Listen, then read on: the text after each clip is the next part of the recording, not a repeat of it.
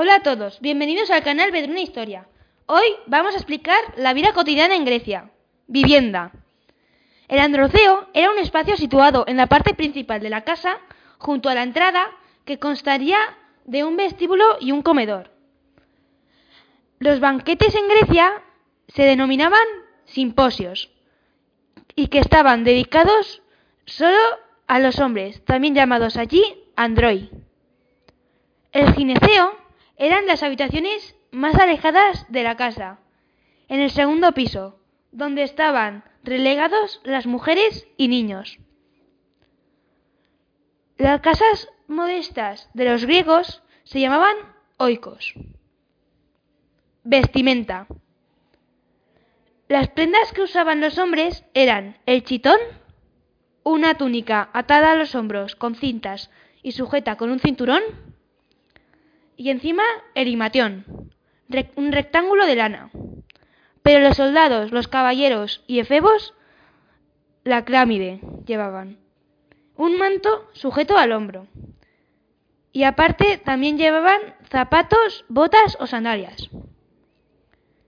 Las mujeres llevaban el peplo, una túnica de lana atada a los hombros con fíbulas también llevaban un manto en la cabeza, joyas, maquillaje, una especie de tacones y complementos como abanicos y sombrillas. Las actividades principales de los hombres eran que tomaban un almuerzo ligero, iban a la barbería y después a los baños públicos. Y las, actividades de las mujeres eran que se encargaban de la casa e iban a la agora a comprar comida. Eh, su principal comida era la cena o también llamada de himnón. Eh, la base de su alimentación era triada mediterránea que se basaba en cereales, aceite y vino, el pan o torta de trigo y la cebada.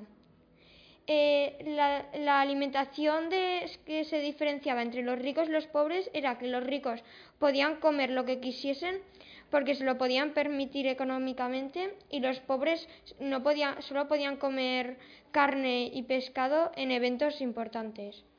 Las vajillas y la cubertería eran platos, escudillas, platos hondos y comían la comida con los dedos y usaban cuchillo para cortar carne. El aseo. El aseo de los hombres eran establecimientos con unas bañeras planas con un asiento bajo en la parte de atrás y también piscinas. No se afeitaban la barba ni el bigote. No conocían el jabón, así que usaban carbonato de sosa impuro. El aseo de las mujeres eran salas, como los aseos de los hombres, reservadas para las atenienses de condición modesta, las cortesanas y las esclavas. Utilizaban navajas para quitarse el vello. Los gestos. Para decir no, echaban hacia atrás la cabeza y levantaban la barbilla. Para saludar, hacían un gesto de la mano derecha levantada. No se daban besos. Para aprobación o desagrado, aprobación por medio de aplausos y aclamaciones y el desagrado con silbidos y gritos discordantes. En la vida cotidiana, para, manifestar alegría, se chasqueaban los dedos con la mano levantada. Para burlarse de alguien y, ridiculizarlo, se le señalaba con el dedo corazón al mismo tiempo que se doblaban los demás. En la religión se escupía para alejar un mal presagio.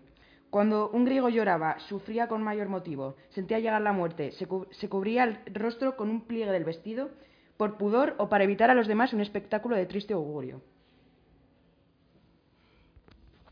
La educación espartana em, no se mimaba al niño y se le prohibía toda clase de melindres, caprichos o rabietas.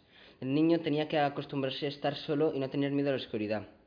A los siete años tenían que abandonar su casa y tenían que ir a la donde aprendían a leer, a escribir y a cantar.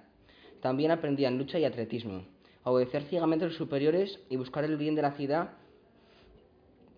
Y en el gimnasio iban desnudos y mugrientos, eh, ya que no se les permitían las, las duchas. Eh, tenían poca, poca comida, por lo que se veían eh, obligados a robarla y eran permitidos los castigos físicos.